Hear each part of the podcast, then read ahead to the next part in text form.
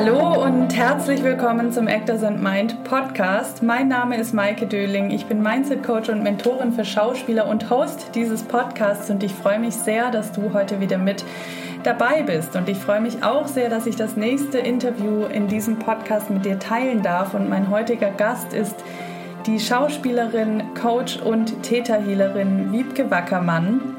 Und in diesem Gespräch teilt Wiebke mit uns ihren Weg als Schauspielerin, wie sich ihre Rollen und Gagen durch die Persönlichkeitsentwicklung verändert haben, was sie durch ihre Schauspielkarriere über sich selbst gelernt hat und an welchem Punkt ihr Weg eine andere Richtung eingeschlagen hat. Ich wünsche dir viel Spaß und Inspiration mit dieser Folge.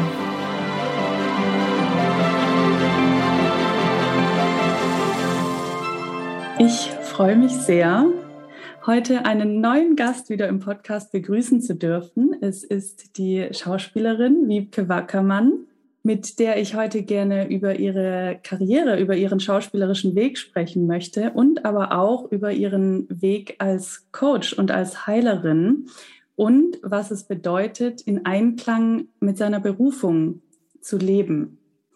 Liebe Wiebke, danke, dass du hier bist. Ich freue mich auf unser Gespräch. Herzlich willkommen im Podcast. Vielen Dank. Danke für die Einladung. Ich freue mich, hier zu sein. Schön. Wie geht es dir heute? Mir geht es gut. Ich bin gerade hier äh, an der Nordsee. Da bin ich möglichst oft. Wir haben ja eine kleine Hütte, sagen wir immer dazu. Und hier komme ich immer richtig gut in die Entspannung. Hier ist es ganz still. Sehr schön. Ich ich habe auch gerade direkt, als seit wir hier sprechen, seit zehn Minuten, habe ich das Gefühl, ich entspanne mich gerade mit. Sehr gut. Das ist so ein guter Ort hier. Ja, ich habe ja gerade schon angekündigt, dass du Schauspielerin bist oder ich weiß jetzt auch nicht, ob du noch als Schauspielerin arbeitest. Das werden wir alles sicher in diesem Gespräch erfahren. Mhm. Aber wir beginnen auf jeden Fall mal mit deinem schauspielerischen Weg. Nimm uns doch mal mit, wie deine ganze Karriere anfing. Also eigentlich ging es für mich mit der Bühne los als Tänzerin. Ich habe als mhm. ganz kleines Mädchen, wie viele, auch gerade so in meiner Generation war damals Anna Ballerina, Silvia Seidel, ähm, so die Zeit, die 80er Jahre da wollten alle kleinen Mädchen Ballett machen und so war das bei mir auch. Und ich habe ganz schnell gemerkt, dass mir das unglaublich wichtig war. Ich kann das gar nicht genau sagen, warum, aber ich wollte alles aufsaugen, was die Lehrerin sagt. Und ich war richtig, wenn die anderen rumgealbert haben, dann hat mich das richtig gestört. Und dann bin ich nach Hause gegangen, so äh, mit sieben muss das gewesen sein, habe gesagt, das ist mir nicht streng genug. ja, ähm, wir fangen immer wieder von vorne an. Und meine Eltern dann, da war gerade eine Anzeige in der Zeitung, das Hamburger Ballett, die Hamburger Ballettschule hat Aufnahmeprüfung. dann bin ich dann in meinem blauen Gymnastikanzug da hin und habe diese Aufnahmeprüfung gemacht und dann war ich da drin. ja. Wie alt warst du da? Mm, da war ich acht mhm. und mit 18 war ich dann mit der Ausbildung fertig. Genau. Wow. Ja. Mhm. Ja, das ist, Ballett ist, ist eine lange äh, Ausbildung. Und mhm. genau, das war so mein ganz frühes, so inneres, ich weiß auch nicht, was das war, wie so ein Wissen, es gibt für mich was anderes. Meine Eltern haben ganz, ganz andere Sachen gemacht. Ich komme aus einem intellektuellen Haushalt eigentlich. Und ich wusste irgendwie, da, da führt es mich hin. Und dann war ich da drin und ich habe diese Bühnenwelt geliebt und dieses auf der Bühne sein. Und ich habe ich hab das immer alles aufgesaugt und, und habe mich da zu Hause gefühlt. Und ich hatte immer im Kopf, irgendwann, wenn ich dann so 30, 35 bin, habe ich ja gesehen, dann müssen die Tänzer alle aufhören, dann werde ich Schauspielerin. Ja. Das ist ein bisschen so anders, aber so ähnlich habe ich es dann auch gemacht. Echt? Also ich, ich muss gerade nur so schmunzeln, weil auch die letzte, mit der ich eine, äh, ein Interview gerade veröffentlicht habe, auch gesagt hat, diesen Gedanken hatte sie auch. Erst, erst Ballett und dann irgendwann, wenn ich 30 bin, Schauspielerin. Und ich dachte so, das ist wirklich interessant, weil diejenigen, die jetzt mit 30 anfangen, Schauspielerin zu sein, die denken so, Gott, es ist viel zu spät, jetzt schaffe ich es sowieso nicht mehr und so. Aber wann hast du dann wirklich mit der Schauspielerei angefangen? Ja, also Kinder sind da manchmal auf eine Art ganz klug. ja. Ähm, also so mit 25 habe ich gemerkt, da war ich ja schon dann sieben Jahre im Beruf drin, dass mir was fehlt. Und zwar irgendwie ich. Also so mhm. mein persönliches Leben. Ich hatte keine Partnerschaft. Ich habe das Gefühl, ich bin nur am Arbeiten, ich bin nur am Hungern. Das ist ja eine ganz strenge Form in diesem klassischen Ballett. Und auch wenn ich ganz glückliche und erfüllte Momente so auf der Bühne hatte, habe ich doch ähm, eigentlich irgendwann so einen Moment gehabt, wo mein Höhepunkt des Tages war, eine Serie zu gucken, nachmittags Bianca Wege zum Glück. also, wirklich, bevor ich dann zur nächsten Probe oder zur Aufführung gefahren bin. Und ich wusste, ah, da stimmt was nicht mehr. Und wir haben dann ein Musical gemacht, West Side Story, wo alle gestöhnt haben, weil wir keine Spitzenschuhe anhatten und da die klassischen Tänzer keinen Bock drauf. Aber da waren so ein paar Musical-Darsteller und Schauspieler dann, die mit zu uns dazu kamen. Und ich durfte so eine Puerto Ricanerin spielen und wurde völlig verändert. Ich bin ja so ein ganz heller Typ und ich wurde so verändert, dass mein Bruder zehn Zentimeter vor mir stand und mich erkannt hat. Wo ist Wiebke? So, hier. Das hat mir so Spaß gemacht, dieses Spielen und wieder dieses ähm, auch in so einen Charakter reinschlüpfen. Das hätte ich als Kind auch so geliebt am auf der Bühne stehen, was zu verkörpern, mhm. nicht nur so abstrakt, ähm, ja, was, was auszudrücken, sondern auch so persönlicher. Und dann habe ich mich noch in einen verknallt. Ja. Und das war so der Anfang davon, dass ich wusste, ich, jetzt ist der Moment. Also das war dann schon so mit Mitte 20. Wobei, dann bin ich ja auf eine Schauspielschule nochmal gegangen. Mhm. Bisschen verkürzt zwar, aber ähm, schon nochmal richtig äh, durch so eine richtige Ausbildung. Und dann war ich, glaube ich, 29, als ich dann Schauspielerin war. Ich habe mir gestern deine Vita auch angeschaut. Und wenn du das jetzt so erzählst, dann ging es aber doch auch dann relativ schnell los, oder? Dass du auch gearbeitet hast dann. Mhm. Ja, also ich habe schon während ich an der Schauspielschule war, im Theater Wilhelmshaven die Tinkerbell gespielt. Mhm ich war damals schon auch noch, ich glaube, man konnte das sehr in meinem Körper noch einfach sehen, diese lange Ausbildung und dieses Elfenhafte, das passte dann natürlich gut. Und habe in Hamburg, ich hatte Glück, ich hatte einen tollen Lehrer, der auch Regisseur ist, äh, Harald Weiler. Der hat ein paar Sachen inszeniert, wo ich dann mit dabei war. Und ich bin so reingerutscht. Ich habe meine erste richtige Rolle war die kleine Hexe im St. Pauli Theater. Genau, das waren so die ersten Erfahrungen. Wann war das? Zwei, acht oder neun. Ich glaube zwei. Okay, das ist sogar. Das, ich glaube, das ist wirklich krass, weil ich, ich glaube mich gerade daran zu erinnern, dass ich dafür auch vorgesprochen habe, aber nicht für die kleine Hexe, sondern für irgendeine andere Rolle. Und ich wurde dann aber nicht genommen. Ja. Mhm. Oh nein. Ja. Wie schade sind sie. Ich war, ich war wirklich kurz davor. Also ich war so unter den letzten Zweien. Das, war mhm. zu, ist, das, das war, hat mich damals sehr getroffen. Ich war richtig traurig. Oh, krass. ja. ja. Ja. Genau, das waren so die ersten Erfahrungen. Dann habe ich irgendwie auch auf, auf Kampnagel ähm, Sachen gespielt. Hochschüler von, von der Hamburger Regiehochschule haben mich in ein paar Produktionen reingenommen.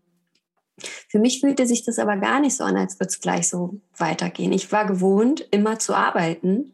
Mhm. Und ich mhm. fand das ganz komisch, auf äh, Aufträge oder Rollen zu warten.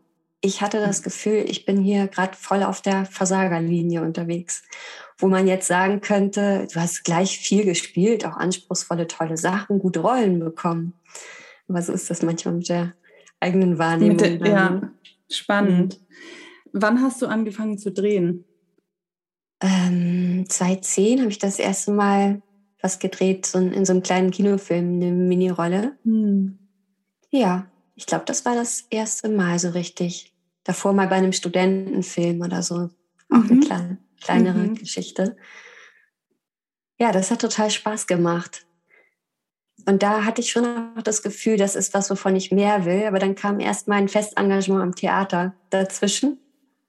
Und da habe ich dann gemerkt, das ging gar nicht zusammen. Dann kam von der Agentur mal eine Rolle, vier, fünf Tage, wo ich dachte, yay, jetzt geht's los. Und dann ging das nicht zusammen mit dem Schedule da am Theater. Wie ging das dann weiter? Dann warst du Anfang 30, ne? Und dann, mhm. jetzt hast du ja schon einige Jahre Karriere hinter dir.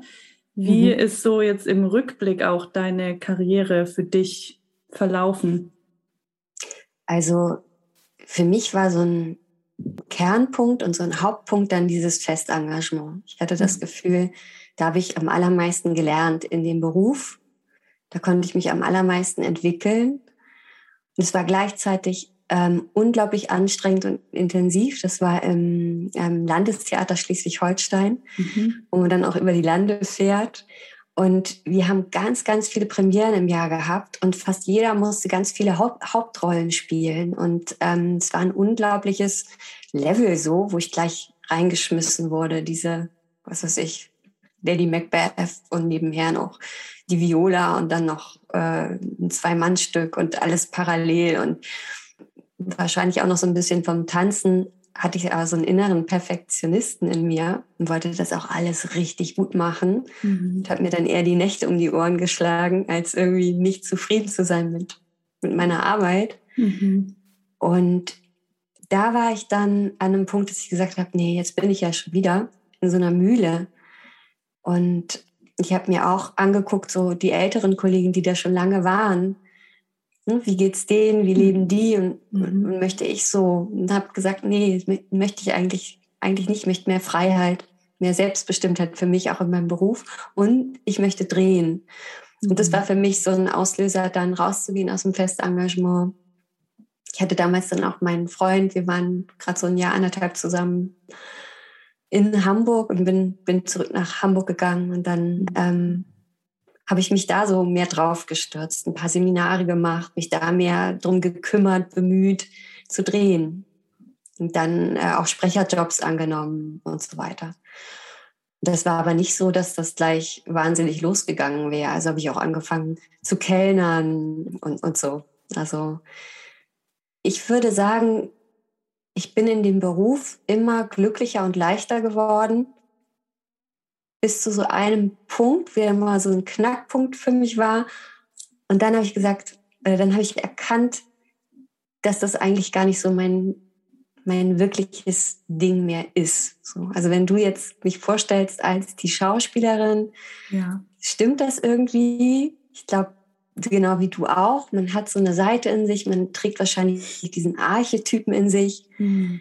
Man genießt es, sich so auszudrücken und gleichzeitig merke ich, es ist nicht ähm, das, wofür ich wirklich hier bin, sozusagen. Mhm. Ja. Mhm.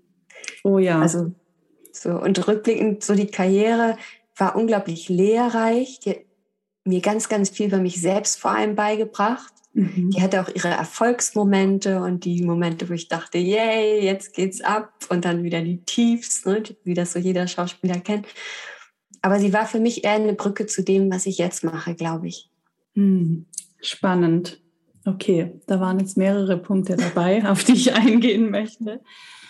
Was ich spannend fand, gerade was du gesagt hast, dass deine Karriere für dich bis zu einem bestimmten Punkt so war, dass sie immer leichter wurde. Ich hatte auch gerade mhm. das Gefühl, als du dann aus diesem Engagement raus bist und dann in, in das freie, wie, sagt man, freie, freie Schauspieler-Dasein, freie Szene, ähm, dass da so eine Leichtigkeit entstanden ist. Ist das so? Also ist da eine Leichtigkeit entstanden, obwohl das natürlich dann ein Unterschied ist zu diesem, ich habe einen festen Job mhm. und ich bin frei. Also wo, wie ja. viel Freiheit war da und wie viel Druck oh, funktioniert das jetzt? Oder vielleicht auch Zweifel? Mhm.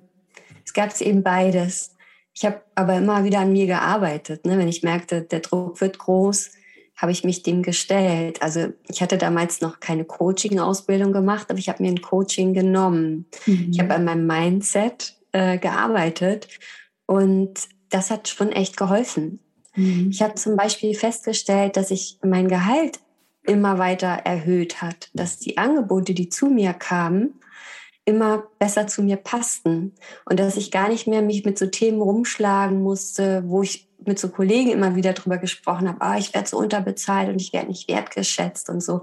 Das habe ich so, ich hatte dann diese Sprecherjobs, wo ich eine halbe Stunde reingegangen bin und dann hatte ich 5000 Euro auf dem Konto oder ich hatte diese ähm, tollen Projekte, wo wir wirklich was Freies, Geniales entwickelt haben. Also ich, ich wusste immer, warum ich was mache. Und wenn es irgendwo gehakt hat, habe ich gemerkt, ich kann daran was für mich verändern, also innerlich an mir verändern und dann verändert sich auch was im Außen. Mhm. Das heißt, auch die Rollen haben sich verändert?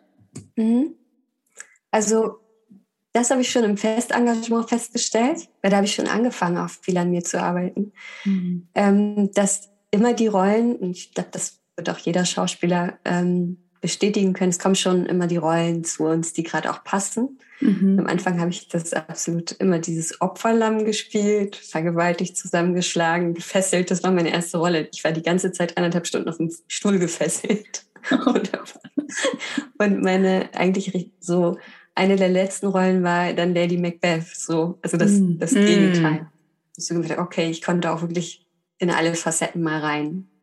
Hast du auch, weil du meintest, die Gagen haben sich dadurch auch verändert, hast du das bewusst beeinflusst oder also mhm. auch gesagt, so das möchte ich nicht mehr oder war das eher ein Prozess, der passiert ist? Beides. Also ich habe es erstmal innerlich entschieden, das möchte ich nicht mehr. Mhm. Das kann irgendwie nicht sein das fühlt sich nicht mehr für mich, mir gemäß an oder meinem Alter oder meinem Stand gemäß an.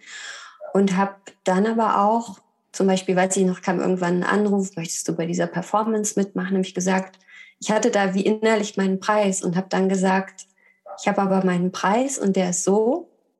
Und meine Erfahrung war dann jedes Mal, ja natürlich, ja, das ist mir auch immer ganz wichtig, auf jeden Fall, das sollst du mindestens haben und das und das und das auch. Mhm. Während ich vorher oder früher mich da gar nicht getraut hätte oder mich das auch erstmal gar nicht interessiert hat. Ich dachte nur, wow, ich habe einen Job, Hauptsache ich arbeite, ja. Und dann, ähm, genau, das sind so Punkte, die sich auf jeden Fall verändert haben. Gerade aus aktuellem Anlass tatsächlich, ähm, weil ich heute Morgen auch so eine kleine Session mit ein paar meiner Klienten hatte und da ging es um das Thema. Inwiefern hat sich vielleicht auch das Team oder die Art der Produktionen verändert? Ich frage das deshalb, weil ich jetzt schon öfter gehört habe, dass manche sagen, oh, ich möchte aber nicht, dass so und so mit mir umgegangen wird. Ne? Und dann aber andere auch oder die gleichen Leute dann später, wenn sie sagen, das und das möchte ich nicht mehr so, was möchte ich anstatt dessen, dann auch wirklich diese Erfahrung machen, dass es auch andere Teams gibt. Mhm. Ne? Ja. Also hast du diese Erfahrungen auch gemacht und inwiefern? Auf jeden Fall. Ich bin dann auf Menschen getroffen, die auch eher ihre eigenen Projekte machen, auf Regisseure und Kollegen, die so eine Integrität in ihrer Arbeit haben, die auch mhm. sagen, ich, ich entscheide mich gegen Druck oder Mühle oder Mangel. Mhm. Und ich möchte, dass das für alle gut läuft und die dann irgendwie Gelder beantragt haben mit einem anderen inneren Hintergrund schon, so mit dem Ding, es muss aber für alle genug Geld da sein. Mhm. Und das war dann anscheinend auch möglich. Also ich habe Teams gefunden und wenn ich dann mit Kollegen gesprochen habe, ah ja, so ein freies Projekt und was kriegst du da? Und dann habe ich denen das gesagt, dann waren sie so, oh, das, äh, so viel kriege ich aber, äh, was weiß ich, woan, woanders, wo sie jetzt gedacht hätten, da haben sie mehr nicht. Ja. Mhm. Was war da sonst noch anders in, dem, in den Teams? Ähm, wir haben oft mehr zusammen wirklich an allen Themen gearbeitet. Das hatte eher oft einen Projektcharakter, wo jeder mitsprechen kann und darf. Mhm. Oder wo ich auch das Gefühl hatte, ich, ich komme mit einer neuen Idee rein und die kann ich wirklich vorschlagen und die wird wirklich gehört. Und da springen andere mit auf oder ich kriege eine ehrliche Antwort, äh, nö. Mhm. Also ähm, mehr auf Augenhöhe, würde ich dazu sagen. Mehr, mhm mehr ins, so als kollektives Team. So. Ja, schön. Wenn du sagst, du hast äh, in deiner Schauspielkarriere vieles über dich selbst gelernt, es ist wahrscheinlich wirklich vieles, aber gibt es mhm. so vielleicht ein, zwei Dinge, die dir ja, die da so herausstechen, die du mhm. mit uns teilen magst? ah, mich eine ganz schöne Frage. Es rührt mich jetzt gerade vor, ich weiß gar nicht genau warum. Als allererstes, ich kam ja vom Tanzen, da hat man überhaupt nicht gesprochen. Mhm. Die Ballettlehrerin hat immer gesagt, Psst, Ballett ist eine stille Kunst. Ich habe das auch erlebt. Das war ein richtig Schlüsselerlebnis für mich, als eine Kollegin gekündigt wurde, nachdem sie sich beschwert hat, als wir um halb zwölf immer noch geprobt haben, nachts auf der Bühne und gesagt hat, vielleicht sollten wir mal an die Nachtruhe denken. Und dann war die gekündigt innerhalb von kurzer Zeit und alle wussten warum. Also das ist auch schon ein paar Jahre her. Ich, ich hoffe und denke auch, dass sich in der Ballettwelt ein bisschen was inzwischen geschiftet hat. Aber es ist schon ganz stark hierarchisch, sehr diszipliniert aufgebaut. Du gibst dich voll hin. Es ist volle Hingabe gefragt. Und es geht sehr, sehr weit. Und über das Schauspiel, was das in mir so aufgemacht hat, ist, dass ich darf sprechen. Ich werde gehört. Ich komme zur Sprache. Ich darf ich sein. So eigentlich. In unterschiedlichen Facetten durfte ich mich ja dann auch da ausprobieren. Was ist es denn jetzt wirklich?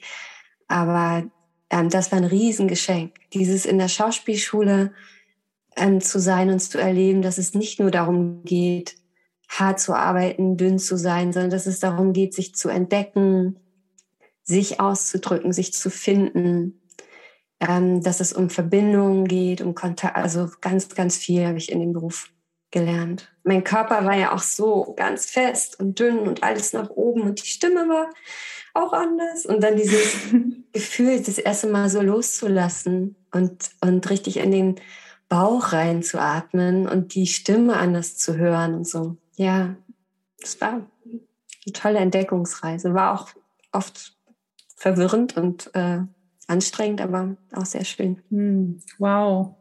Das berührt mich jetzt auch gerade. Dieses Ich darf hm. sprechen, ich werde gehört, ja. Ja. Ne, dieses aus dem Inneren heraus sich ausdrücken. Voll schön. Ich glaube, wir kommen da später nochmal drauf zurück. ähm, was war denn dann dieser eine Moment, von dem du vorhin gesprochen hast, wo sich dann etwas verändert hat für dich? Mhm.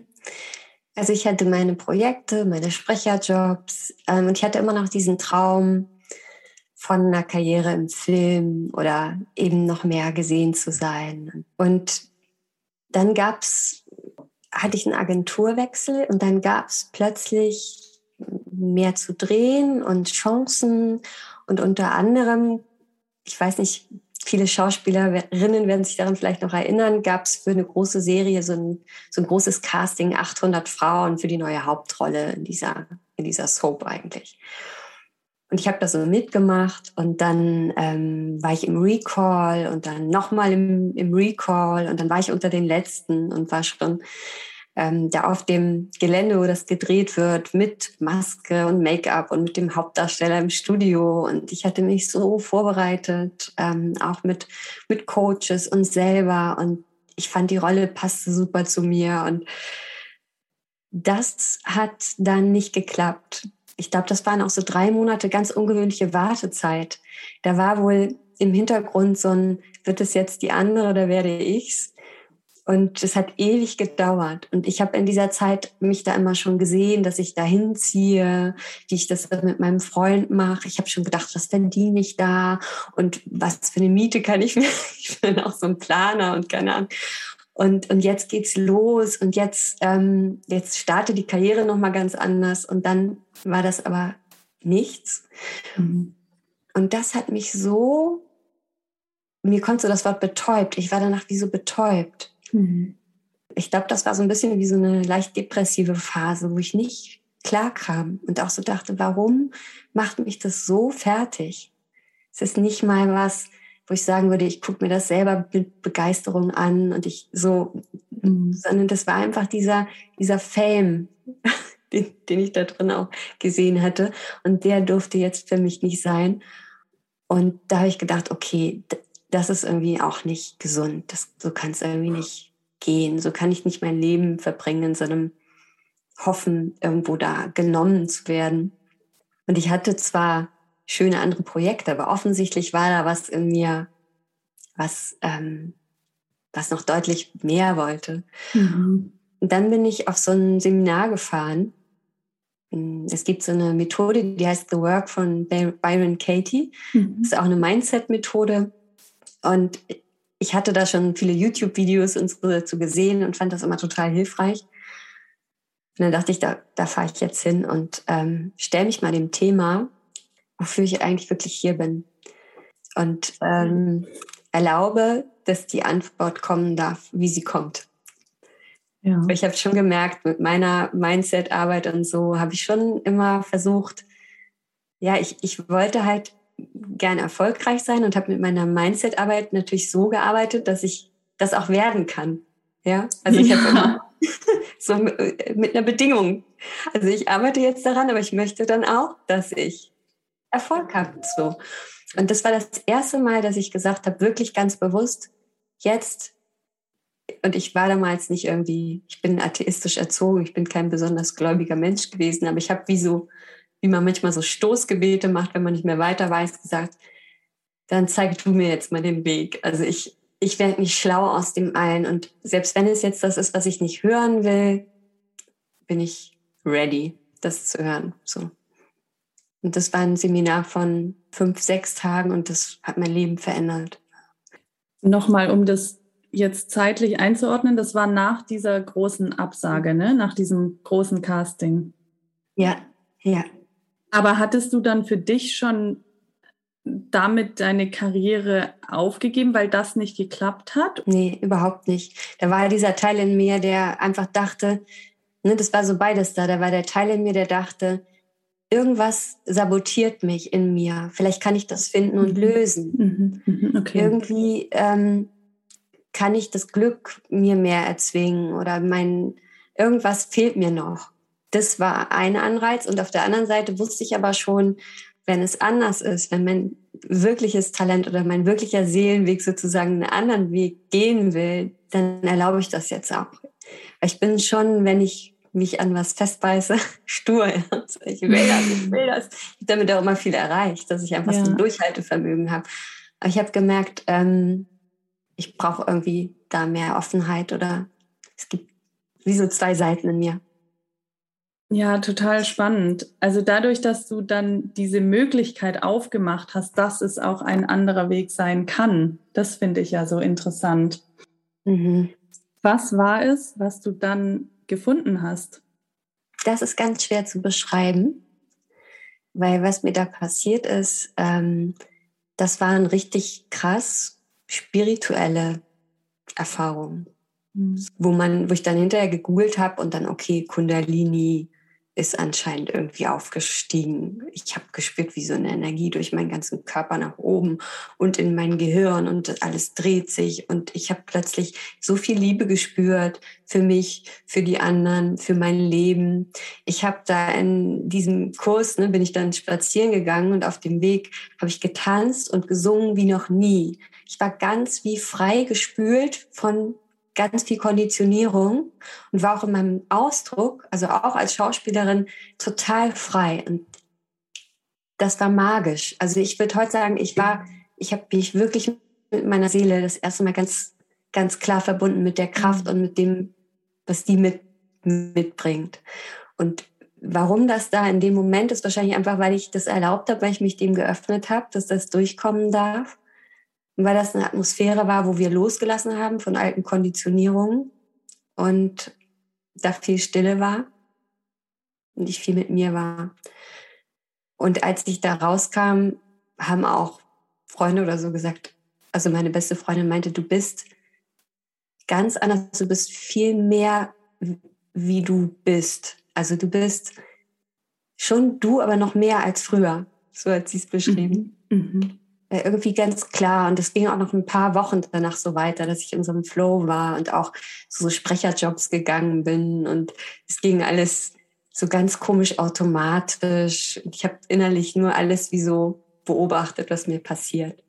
Mhm. Es ist schwer zu beschreiben, aber es war wie so ein ganz starker Energie, kosmischer Energieschub, der mir gesagt hat, okay, du wolltest es und hier ist deine Seele und so fühlt sich das an. Und das war so wunderschön, ähm, dass mich das natürlich verändert hat. Dass ich ähm, viel mehr Vertrauen hatte dann in, in meinen Weg, so wie er sich halt dann zeigt. Mhm. Nicht mehr so dieses, er muss aber da lang gehen oder so. Ja. Wie lange war das nach dieser Absage? Die Absage kam, ich glaube, das war der Spätsommer. Dann habe ich wie ein Mini, also so einen Workshop-Tag zum Thema gemacht und das Retreat war dann im November. Das heißt, das war deine Art für dich auch mit dieser Absage umzugehen. Mhm. Hm, spannend, was dann dabei auch rauskam. Ja. Wie, bist, wie, wie bist du dann weiter mit diesem Flow gegangen? Also was ist dann entstanden? Weil man könnte ja jetzt, wenn man das bis hierhin hört, auf der einen Seite denken, okay, jetzt kam diese ganze Power, diese ganze Energie da, dieses mhm. wer du bist raus, deine Seele spürst du. Jetzt kannst du ja erst recht reingehen in die Schauspielerei. Mhm, dachte ich auch. Also genau, was ist dann passiert? Habe ich auch teilweise und dachte ich auch. Und gleichzeitig ging es aber auch los, dass ich angefangen habe, so ein bisschen zu, zu coachen, also mhm. mit dieser Methode, ich mhm. gemacht habe. Und mhm. dass ich auch da sehr dran geblieben bin und auf jeden Fall wusste, ich möchte da die weitermachen, wahrscheinlich auch die Ausbildung. Mhm. Ich habe dann einfach alles, was kam, gemacht, aber es hat mir nicht mehr so viel, ähm, ja, ich fürchte, ich muss sagen, es hat mir nicht mehr so viel bedeutet. Mhm. Also ich bin da, bin da hingegangen und das, das war okay, aber es, da war ein bisschen der Saft raus tatsächlich. Mhm. Es ist auch ein bisschen so geblieben. Also es gibt noch ganz wenige Sachen, die ich jetzt mache. Ich habe das Gefühl, die laufen aber auch fast wie aus. Also zumindest ist es im Moment so, wer weiß, was irgendwann nochmal kommt. Aber also ich glaube, das wäre total möglich gewesen, dass ich da diesen, diese Öffnung gehabt hätte, diese Kraft durchgekommen und ich einfach völlig frei mich ins Schauspiel werfe und sage, hier bin ich, ich lebe, ich spiele, ich ne, ähm, entwickle meine eigenen Stücke und so auf, oder keine Ahnung, dass, dass ich so strahle, dass ich darin auch anders wahrgenommen werde. Ganz, ganz sicher. Mhm. Und für mich war offensichtlich irgendwie was anderes dran. Mhm. Sag uns mal ganz kurz, ähm, weil ich weiß es natürlich, aber ich glaube, die Zuhörerinnen ja nicht, äh, Zuhörer und Zuhörerinnen nicht. Was genau machst du jetzt? Mhm. Inzwischen bin ich äh, Täterhealerin, nennt mhm. sich das, und Coach. Also ich habe dann eine Coaching-Ausbildung gemacht und dann eine Ausbildung ähm, als Täterhealerin. Das ist im Prinzip auch eine Mindset-Methode, eine da ist auch ein bisschen Hypnose mit drin. Ja, und das ist aber auch eine Heilmethode. Das ist eine Methode, die mit diesen Erfahrungen, die ich selber gemacht habe, zu tun hat und die mir geholfen hat, das einzusortieren.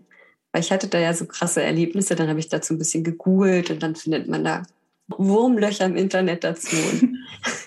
was passiert mir hier? Und Theta Healing hat mir das alles wie erklärt und für mich einsortiert. Und auch mir auch irgendwie gezeigt, dass das schon auch eine Normalität hat, dass das schon in Ordnung ist, dass ich mhm. jetzt nicht hier durchdrehe oder so. Und das ist eine Methode, mit der man einfach wunderbar ins Unterbewusste kommt. Die Täterwelle, das ist so eine Gehirnwelle, die relativ langsam geht, die zwischen Wach- und Schlafzustand ist. Das ist auch der Zustand, in dem Kinder sind, bis sie so sechs Jahre alt sind, wo man ganz offen einfach ist. Und mhm. da kann man halt ganz toll, wenn man mit einem Klienten da ist, äh, die tiefste Ursache von einem Thema finden. Mhm. Weil wir ja oft irgendwie denken, ah, ich habe hier ein Thema und die Ursache, das wirst du ja auch feststellen in deiner Arbeit, liegt manchmal komplett woanders. Mhm. Und Theta Healing geht da eben auch zu den Eltern, den Vorfahren, den Ahnen und sogar auch in vergangene Leben, wenn wir dann daran glauben, dass es die gibt. Mhm. mhm. Das ist mhm. eigentlich zweitrangig, aber es tauchen eben in den Sitzungen Bilder auf, wie aus vergangenen Leben. Und da erzählt unser Unterbewusstsein uns halt was über uns. Mhm. Für mich war die Methode so nochmal so, ähm, nochmal so eine Lebensveränderung. Das erste hat mich so geöffnet und dies hier hat mich so auf meinen Weg gebracht. Also mhm. in meiner ersten Sitzung, die ich hatte, kam das so durch. Das ich mit Menschen auf Seelenebene arbeiten werde. Mm. Das hat mich aber so angesprochen.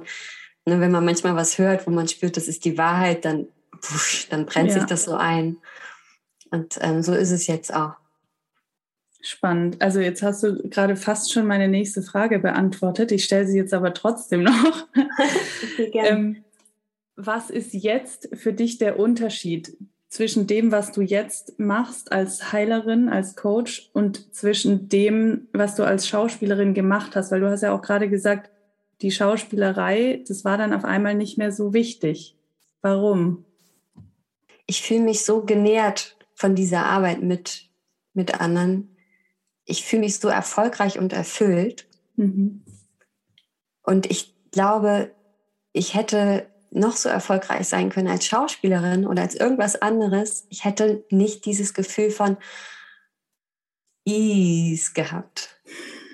Mhm. Nicht, dass es immer easy ist. Ja. Aber ne, das ist ein Unterschied. Ja. Dass es so float und dass ich spüre, oh, ich bin da, wo ich hingehöre. Ich ich gebe das, ich glaube, das wollen wir alle irgendwo tief in uns, das Geben in der Welt, was wirklich unser, unsere tiefste Kompetenz ist, unser Geschenk ist, sagt man ja auch dazu.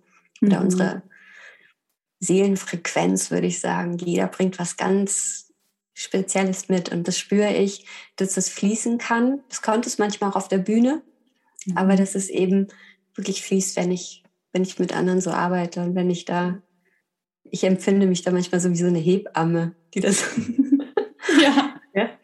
die auch, ne, die, was ich erlebt habe, eben auch für die anderen möchte, dass die wirklich sich leben in, in ihrer Kernkompetenz. Mhm.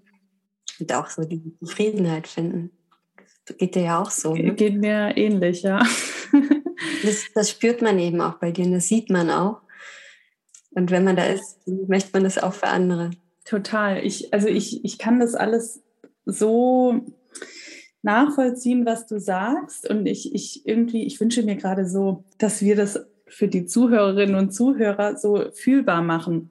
Mhm. Weil ich möchte ja damit nicht, ich meine, ich bin auch wie du jemand, der aufgehört hat mit Schauspiel. Ich habe mich auch an einem bestimmten Punkt entschieden, diesen Weg erstmal nicht weiterzugehen. Trotzdem habe ich auch mhm. zum Beispiel in einer Podcast-Folge schon mal gesagt, das Thema ist für mich nicht komplett abgeschlossen. Wer weiß, was mhm. passiert? Wer weiß, ob ich irgendwann wieder spiele? Aber jetzt ja. gerade ist es nicht dran und ich spüre auch so sehr, so wie du, dass ich hier so richtig bin, dass dieses, dieser Flow da ist, auch wenn es nicht immer einfach ist. Aber ich fühle, ja. dass das richtig ist und da gibt es auch keinen Weg zurück.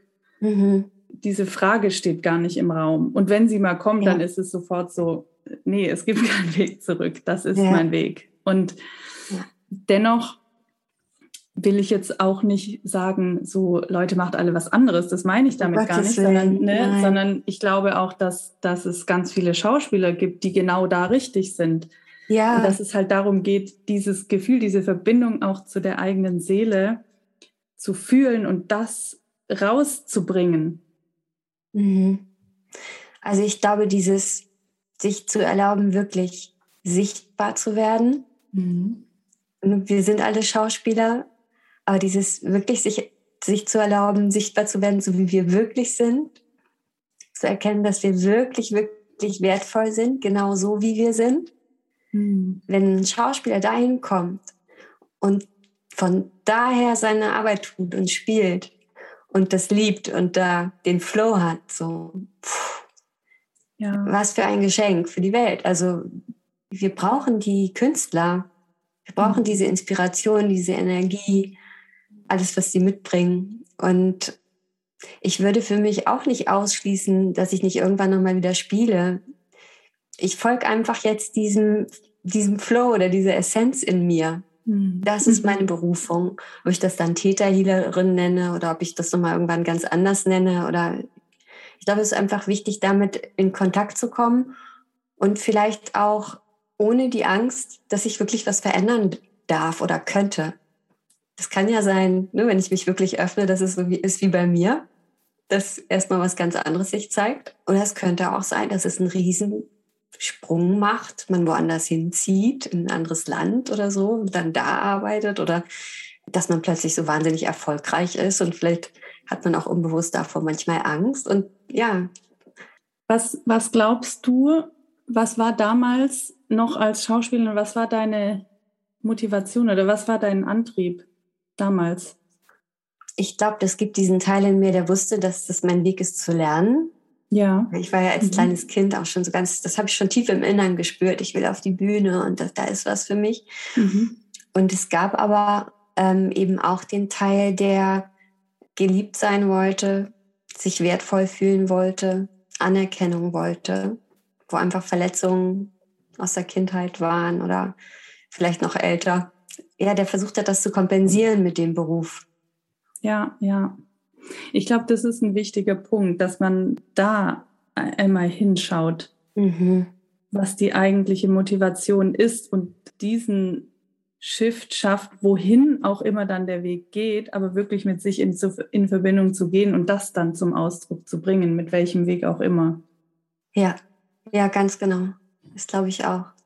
Denn es gibt so viele tolle ich sage jetzt wieder Seelen, ich mag das Wort ja, auch ja. im Schauspiel, so viele ja. tolle Künstler, so viele. Mhm. Und ganz oft stehen die sich auch im, im Weg damit, dass sie mhm. tief in sich irgendwie denken, sie sind nicht wertvoll, aber die ganze Zeit versuchen so auszusehen, als würden sie es glauben oder so, diese ganzen Stories. Oder was ich auch ganz oft sehe, ist so ein armes Künstlersyndrom, dass, dass das manchmal auch Leuten im Weg steht, dass sie ähm, irgendwie immer denken, sie müssen hasseln und, und mhm. wenig Kohle haben, wenn sie, wenn sie Künstler sind oder wenn sie, also da gibt es so viele Komponenten, die es denen manchmal so schwer machen. darum ist so eine Arbeit, wie du sie machst, da eben auch mit dem Mindset schon einfach wirklich wertvoll, glaube ich, dass mhm. die rauskommen. Ja. Dass die sich das auch erlauben. Wirklich, es ist auch einfach immer wieder, es ist dieses mit sich selbst in Verbindung kommen und den Mut haben, diesen Weg zu gehen, entgegen mhm. der Dinge, die in einem, in seinem Kopf sitzen, die man gelernt hat, die die Gesellschaft sagt, die das ja. Business sagt. Ähm, ja. das ist, eigentlich geht es nur darum, nur in Anführungsstrichen, den Mut zu haben, diese Verbindung zu leben, größtmöglich. Ja. Wie machst du das? mit deinen Klienten, Klientinnen oder was ist deine Meinung dazu? Wie, wie findet man diese Verbindung zu sich selbst, zu seiner Seele?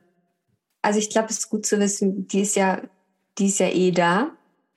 Hm. Da liegen, da liegen ähm, Schichten von Programmen oder Glaubenssätzen oft drüber und erlauben uns nicht dahin zu schauen, aber die ist ja eh da.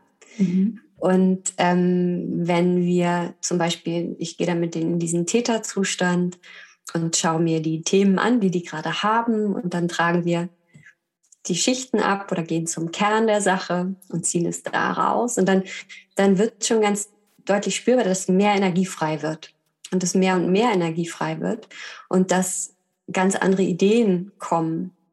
Und was auch vorkommt in Sessions ist, dass dass es sich einfach zeigt. Also dass, mhm. dass derjenige einfach erkennt, ich will das ja so haben.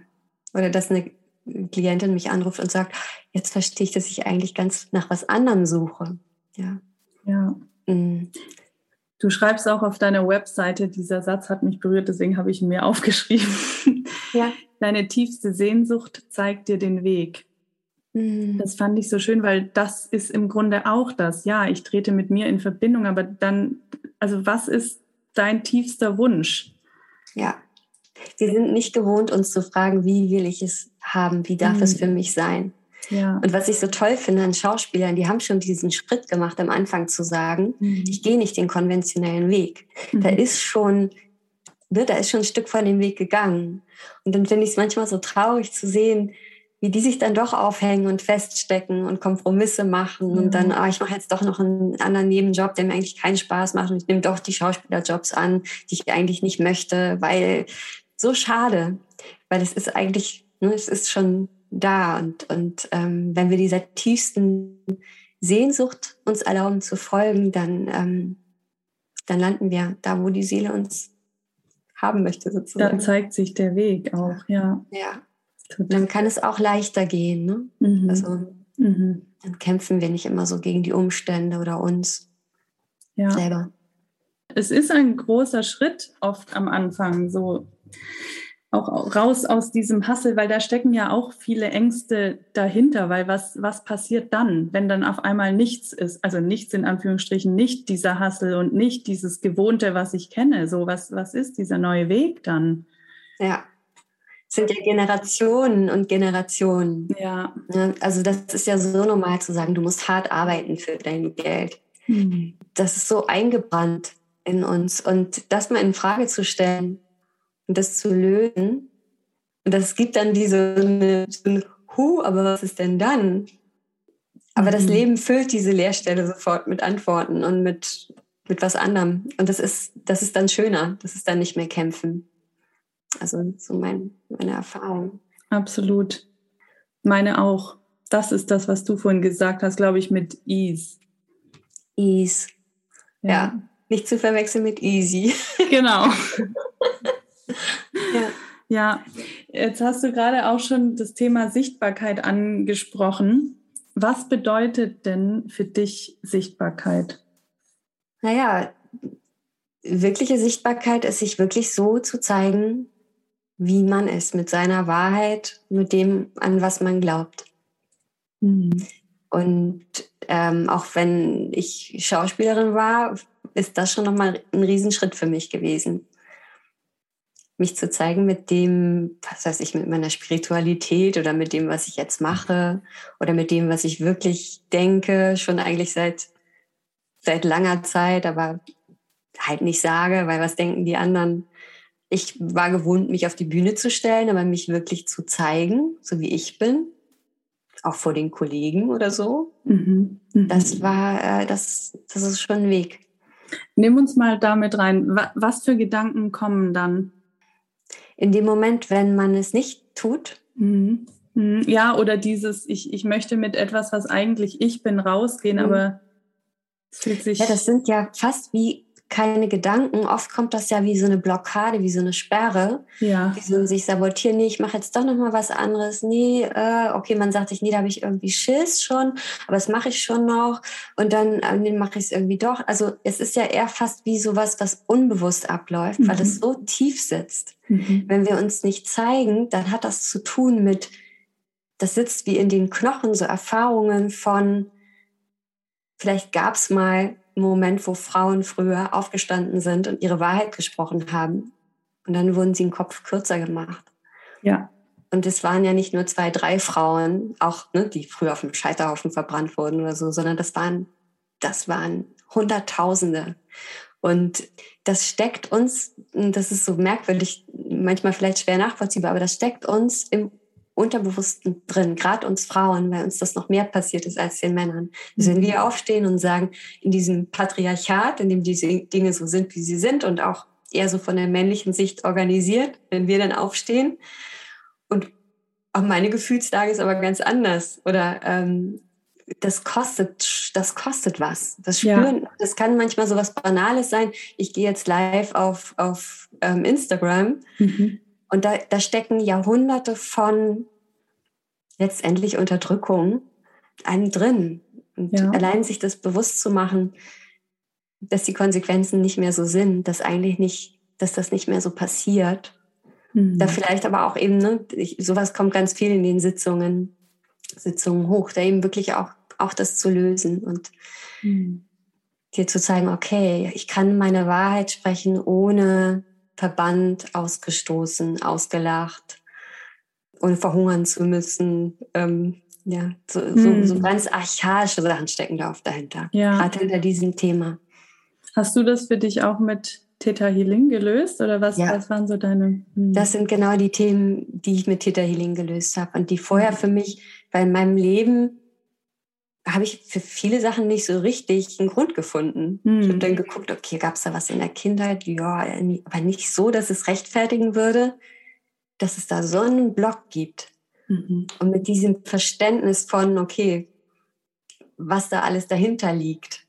Oder dass ja. es auch sein kann, dass, ne, das kam halt so bei mir hoch und es gibt es auch öfter, dass, dass ich diese Erfahrung schon in Vorleben gemacht habe dass es mich einfach mein Leben gekostet hat. Dann gibt es mhm. natürlich was, was jetzt sehr davor zurückschreckt. Unser Unterbewusstes will uns ja in Sicherheit halten. Aber da, ne, da hat Theta Healing eben für mich ganz, ganz viel bewegt. Ja, es ist wirklich ein ganz spannender Prozess, weil ich glaube, auch da gehen wir beide gerade auch einen ähnlichen Weg, weil mhm. bei mir ist es auch so, dass ich gerade auch mit dem Thema Spiritualität mich überhaupt ganz lange nicht rausgetraut habe und aber auch gar nicht so richtig gemerkt habe, dass ich es nicht tue. Mhm. Weil ich auch mit dem Thema einfach aufgewachsen bin Ne? Mhm. Und das war für mich schon immer irgendwie so ein Thema, was ich eher für mich behalten habe, weil ich wusste, es verstehen nicht so viele, also früher bei mir in der Schule oder so. Ne? Und jetzt langsam merke ich aber halt, dass es meine Aufgabe ist, damit auch rauszugehen. Und mhm. diesen Punkt aber wirklich, also das Thema Sichtbarkeit ist für mich so ein, wie wird man sichtbar? Das sind mehrere Stufen. Ja. Und die, die sind auch noch wahrscheinlich noch nicht vorbei bei uns beiden. Mhm, ja, ne? und genau. bei vielen nicht. Auch bei Schauspielerinnen. Es gibt ja Schauspieler, die, also ich kenne auch welche, die sichtbar sind. Also sichtbar in dem Sinne, in der Branche sichtbar und drehen und so. Die mhm. aber auch dieses Thema haben, wirklich, wirklich sichtbar zu sein. Ja, das ne? ja. Also das, das hat viele Stufen und bei mir war der erste Schritt mal überhaupt mit dem rauszugehen, was ich mache. So, als ich mich mhm. selbstständig gemacht habe. Dann mal bei Instagram Live zu gehen. Oh Gott, wie aufgeregt war ich für den ersten Instagram Live. Jetzt mittlerweile mache ich die Stories und das ist so, okay, kurz aufgenommen, raus. Das ist ein Prozess. Man muss es auch immer wieder tun, damit es normaler wird. Ne? Mhm. Also ja. auch, auch das gehört mit zu der Arbeit. Aber dann ich muss sagen, das Thema Spiritualität, das war tatsächlich dieses Jahr erst mein Thema, dass ich dachte so, oh, kann ich jetzt mit Trance Healing an die Öffentlichkeit gehen? So, ne? Äh, und, ja. und, die Leute denken nicht, dass ich total bescheuert bin. Ja, aber die, ne, das ist gerade auch die Zeit, wo, wo viele damit beginnen rauszukommen. Ja. Und das war ja schon immer da. Das ist das Faszinierende. Das war die, wie die ganze Zeit so ein bisschen underground unterwegs. Mhm. Ja. Vielleicht auch zu Recht. Vielleicht musste das auch über Jahre und Jahrhunderte wie geschützt werden, diese Dinge. Und, und jetzt ist aber die Zeit und jetzt ist es, glaube ich, auch total wichtig, dass wir damit rausgehen und anderen ja. damit auch zeigen, dass das möglich ist und, und auch irgendwo die Erlaubnis geben. Mm, ja. ja. Spiritual Closet, sagt man ja immer, ne? Ja, es ist, ich glaube auch, oder ich spüre es auch, dass viele gerade so diese diese Urkraft, die sie eigentlich haben, entdecken überhaupt erst wieder. Ja. Ne? Und ja. dass es jetzt halt auch darum geht, wie gehe ich damit um und wie bringe ich das auch raus? Weil das macht ja auch Angst. Das ist ja eine Power, die da rausgeht. Und dann, ja. was passiert dann, wenn ich das alles loslasse? Ja, definitiv. Das braucht viel Vertrauen. Mhm. Und gerade auch so in dieser Kombi. Also es gibt ja auch Leute, die sehr spirituell sind und da so in diesen höheren Sphären abspringen, äh, abhängen. Aber wenn du das dann connectest und sagst, okay, was mache ich jetzt wirklich in meinem Leben damit? Wie lasse ich diese Energie hier jetzt sich zeigen? Was, was unternehme ich hier damit? Ja, ja. Das ist nochmal was anderes. Definitiv. Ich glaube, Sichtbarkeit ist eigentlich auch, es ist ein großes Wort und es ist eigentlich etwas, was relativ simpel anfängt. Weil im Grunde ist es das, was wir vorhin gesagt haben. Im Grunde fängt es an mit der Verbindung zu sich selbst und das sich erlauben, das zu tun, was aus einem rauskommt. Und wenn man das tut, diese Verbindung hat und das tut, dann werden irgendwann die weiteren Schritte automatisch, weil irgendwann kannst du nicht mehr anders, als das auch zu zeigen. Ja, ja, sehr schön. Und wenn du angefangen hast zu zeigen und du merkst, dass es Gutes bringt, dir und anderen, Mhm. Dann wird sie auch mehr davon. Und dann, dann geht der Prozess halt weiter. Ja, das ist auch interessant, ne? Also, was du vorhin auch gesagt hast, dass du als Schauspielerin ja sichtbar warst und dass es jetzt nochmal ein anderer Weg ist für dich. Ja. ja. Im Grunde ist es ja auch ein bisschen das, was du vorhin gesagt hast mit, du kamst zum Schauspiel und du durftest sprechen, du wurdest gehört. Und jetzt wirst du aber nochmal auf einer neuen Ebene gehört mit dem, ja. was du tust. Es war, als hätte ich so die Werkzeuge entwickelt. Also jetzt auf meinem persönlichen Seelenweg könnte man das so betrachten. Ich habe da dann mir meine Stimme zurückgeholt und ähm, den Ausdruck geübt. Und jetzt, okay, was, was ist es denn wirklich, was mhm. ich ausdrücke, aus mir heraus. Das ist jetzt, ist jetzt dran. Mhm. Schön. Ich habe heute so einiges jetzt gefragt. Ich mhm. würde gerne mal dir den Raum geben. Vielleicht gibt es etwas, was du unseren Zuhörerinnen und Zuhörern mitgeben möchtest, was ich jetzt nicht gefragt habe, was jetzt vielleicht gerade so bei dir kommt, was dir wichtig wäre. Hm. Also wenn ich da jetzt so reinspüre, dann sehe ich vielleicht so ein paar Leute, die den Podcast gerade hören und ähm, stark in dieser Frage sind, wie geht es denn jetzt weiter? Das ist ja alles mhm. schön und gut mit Seele und so. Ja. Aber ähm, also ich, ich sehe da wie so die Hörer, die jetzt sich gerade fragen, was mache ich jetzt dann konkret damit in, in meinem Leben? Oder mhm. und ich glaube, dass es, dass es anfängt einfach mit dieser Entscheidung zu sagen, okay, ich möchte mich mir selbst mehr öffnen und vielleicht auch das Erkennen in den Momenten, wo ich mich so ein bisschen verstelle oder ein bisschen verbiege oder ein bisschen verstecke. Weil am Anfang ist das ja oft unbewusst und irgendwann wird es bewusster und dann kann man es irgendwann auch nicht mehr in der Form tun. Mhm. Und dann eben auch ja, diesen Weg zu gehen, ne? sich vielleicht Sitzungen mit dir zu buchen oder mit mir und, und wirklich zu gucken, was liegt drunter und was liegt dahinter. Ja. Es muss nicht so schwer sein. Mhm. Halt, es muss nicht so schwer sein, wie es sich so oft anfühlt. Ja, ja. Das Leben kann sich wirklich ganz viel leichter anfühlen und viel mehr so sein, wie du es dir auch vorgestellt hast, als du in den Beruf reingegangen bist. Gesagt hast, mhm. ich will spielen. Das Leben darf sich so anfühlen. Mhm. Selbst wenn um einen rum viele das für sich anders entscheiden das Leben ist äh, eine Prüfung, eine Strafe, ein Test. Das darf alles gehen und du darfst daraus ein Spiel machen, ein Abenteuer, mhm. ein Tanz. Und das ist wie eine, das ist so ein bisschen, uh, ja, das darfst du wirklich entscheiden. So. Ja. Och, mhm. danke. Es ist wirklich so. Ich, ich meine, und ich nehme mich da nicht raus. Ne? Ich, ich bin auch manchmal sehr ernst mit meinen, mit meinen Zielen und mit meinem, mhm. oh, was ist meine Aufgabe hier und so. Aber letztendlich, es ist wirklich ein Spiel. Ich glaube, wir dürfen das wirklich alle viel spielerischer und nicht so ernst nehmen, weil so entstehen ja die Wege so sind mhm. auch die Wege schon früher entstanden, als wir kleiner waren. Also ja. ich erinnere mich an Zeiten, wo sich auf einmal immer alle möglichen Möglichkeiten eröffnet haben und ich immer dachte, oh, was ist das Leben für ein Wunder? Aber damals war es. Und das ist leicht. die Wahrheit. Ja, und das ist, genau, das ist die Wahrheit. Dann warst du in diesem offenen Zustand, in diesem Täterzustand. Mhm. Und dann kamen die Konditionierungen, wie das Leben denn ist und dass es schwer ist und dass es kein Ponyhof ist und keine Ahnung was alles. Aber der Grundzustand oder das, was du eigentlich damals gespürt hast, das ist ja, das ist ja viel mehr die Wahrheit. Mhm. Mhm. Und noch was Wichtiges hast du gesagt, gerade mit den, sich zu entscheiden. Mhm.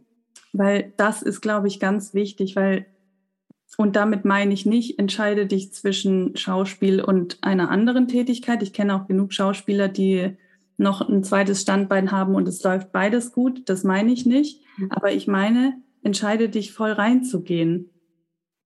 Mhm.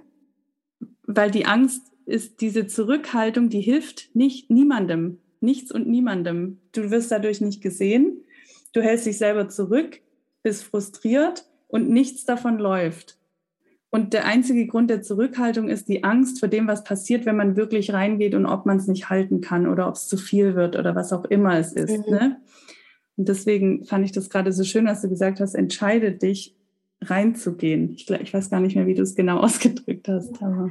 Ich meinte es, glaube ich, so in dem Sinn, entscheide dich auch, weil das ist vielleicht auch weniger eine Entscheidung als eine Wahl, zu sagen, mein Leben darf ein Spiel sein oder eine Reise sein oder ein Tanz sein weil bei Entscheidungen, bei dem Wort denke ich gerade, das ist total wichtig, so eine Wahl zu treffen. Aber bei einer Entscheidung steckt oft sowas drin wie entweder oder, wie du gerade schon meintest. Mm, mm, ja. Du kannst auch wählen zu sagen, ich bin Schauspielerin und Pilotin. Mhm. Auch das ist ja möglich und auch das ist machbar. Auch da haben wir oft so viele Grenzen. Ich kann nicht Mutter sein und Schauspielerin sein. Ich kann nicht erfolgreich sein und Glück in der Liebe haben. Ich kann nicht viel Geld haben und Glück in der, also da haben wir auch oft so komische, ja, da müssen wir uns eben nicht entscheiden. Was ist wie so die Wahl treffen eigentlich, wie möchte ich es wirklich haben? Mhm. Und das ist das hört sich so an, so, ach, das kann das wirklich wahr sein. Aber das ist so wie das Leben, wie ich es jetzt erfahre, wie das gedacht ist. Hm. Dass du spielen darin lernst wie ein Kind. Und Kinder lernen so schnell und so viel und so leicht und haben so viel Spaß dabei. Ja. Und die äh, sagen, wenn ihnen was langweilig wird, wechseln sie die Art zu spielen oder den Spielpartner. Sie spielen allein, sie spielen in der Gruppe ja, sie, dann, dann wählen sie neu. Mhm. Diese Leichtigkeit, die jetzt so, die man jetzt so spüren kann, so, so kann sich das anfühlen. Ja. Und so, so, ist, so ist die tiefste Wahrheit, von dem wie Leben sein kann. Und also wenn da jetzt jemand sitzt und sich gestresst und unglücklich und das ist ja auch gerade stark so in der ganzen Atmosphäre, viel Druck und Stress und sich danach mehr auszurichten und zu gucken, wo finde ich das? Hm. Wo finde ich das für mich? Hm. Dankeschön. Wie schön. Was würdest du heute der kleinen Wiebke mit auf den Weg gehen, die gerade so in ihren schauspielerischen Anfängen ist? Der jungen Wiebke. ah, der jungen Wiebke. Also der Kleinen beim Tanzen würde ich sagen, ähm, vergiss nicht, dass es vor allem Spaß macht und dass du das vor allem liebst. Und das ist schon genug. du, bist, du bist genug. Gib dich einfach dem hin, was du hier liebst und das, das wird dir deinen Weg zeigen. Und der Älteren würde ich eigentlich genau das Gleiche sagen. Der, der Schauspielerin würde ich sagen, toll, dass du den Mut hast, deinen Weg zu gehen und vertrau dir. Vertrau dir einfach bist auf dem richtigen Weg, kannst dich mehr entspannen. Ich hatte halt oft so viel Druck drin. Mhm. Und das war aus so einem tiefen ja, Mangel an Selbstwert und Selbstliebe, würde ich sagen, und so einer Sicherheit im Leben. Und da würde ich dir, so würde ich sagen, hey, I've got you. Ich, bin bei dir. Wird schon. Ja. ja, das Spielerische. Ich glaube, ich gebe jetzt auch noch was mit. Mir kommt nämlich gerade dieses Bild, Schön. als du das gerade erzählt hast. Ich habe jetzt noch gar nicht so viel, also nirgends bei Instagram oder äh, auch wenn ich im Podcast über meine Woche, letzte Woche gesprochen. Ich war letzte Woche mit einer Schamanin unterwegs, aber eine Sache möchte ich jetzt gerade teilen. Genau, und dann saß ich da mit der Schamanin und irgendwie kamen wir auch noch mal auf meinen schauspielerischen Weg und so. Und dann hat sie gesagt, es ist eigentlich krass, weil wenn man mit der Anbindung, die du eigentlich hast, kannst du alles spielen. Mhm. Und das ist das, was ich, glaube ich, heute auch mitgeben möchte. Es ist, je mehr wir mit uns selbst verbunden sind, egal ob wir jetzt den schauspielerischen Weg gehen oder den Coachweg, wie wir jetzt oder noch irgendwas anderes machen, desto mehr ist alles möglich. Und jeder Schauspieler, deswegen möchte ich heute ermutigen, weil wir auch so viel darüber geredet haben, sich wirklich mit der Essenz zu verbinden, weil dann könnt ihr alles spielen. Oh ja, oh gut, dass du das noch sagst. Genau, das war mein Abschlusswort. Liebe Wiebke, ich danke dir sehr für dieses Gespräch. Danke dir. Ich möchte dich gerne noch zum Abschluss fragen, was steht bei dir jetzt an? Wo kann man dich finden? Wie kann man mit dir zusammenarbeiten? Man findet mich über meine Website wiebkewackermann.de. Mhm. Äh, ich bin auch auf Instagram, äh, auch wiebkewackermann.de. Und bei mir steht an, ja, ich äh, unterrichte wieder neue Kurse Theta Healing. Jetzt ab Dezember, spätestens Januar geht es wieder los. Man kann sich mit mir Sitzungen buchen, gerade auch wenn man so das Gefühl hat, da ist irgendein Thema, wo ich vielleicht schon länger dran arbeite, aber ich komme da nicht richtig weiter. Da ist Theta Healing oft eine gute Idee. Mhm. Und ähm, es gibt auch die Möglichkeit, ist aber jetzt nur noch ein Platz frei, ich gebe so ein, ein Soul Power Training, was wirklich über drei Monate eine eins zu eins Begleitung ist, wo es genau um dieses Thema geht, dich in deine Essenz zu bringen und wie dich, ja, wie so eine Hebamme sehe ich mich da immer, der, dass du dich anders auf die Welt bringen kannst nochmal. Mhm. Mehr so, wie du wirklich gerade bist. Mhm. Und das führt dann manchmal dazu, dass jemand 20 Kilo abnimmt und sich selbstständig macht und manchmal dazu, dass jemand einen tollen Partner findet. Ähm, das weiß man dann mal gar nicht genau. Mhm. Manchmal kommt man mit einem, einer gewissen Vorstellung da rein und was ganz anderes Tolles passiert. Aber ähm, das ist mein Kernding oder mein Herzensding momentan, dieses Soul Power Training. Schön, das klingt richtig gut. Mhm, ich das auch. Danke schön, liebe Wiebke. Ich, ähm, ich werde es weiter verfolgen, was du so tust. Das ist ganz spannend, wirklich. Leute, schaut auf Wiebkes Instagram auch vorbei. Ich mag deine kurzen ähm, Impulsvideos sehr, die du da reinstellst. Ja, das wirklich, es ist auch immer so schön. Man merkt, dass du eine Schauspielerin bist, die das gelernt hat zu sprechen. Und das, ich höre mir das wirklich sehr gern an. Und ja, deswegen, liebe Leute, schaut bei Wiebke vorbei und danke dir für deine Zeit. Dankeschön.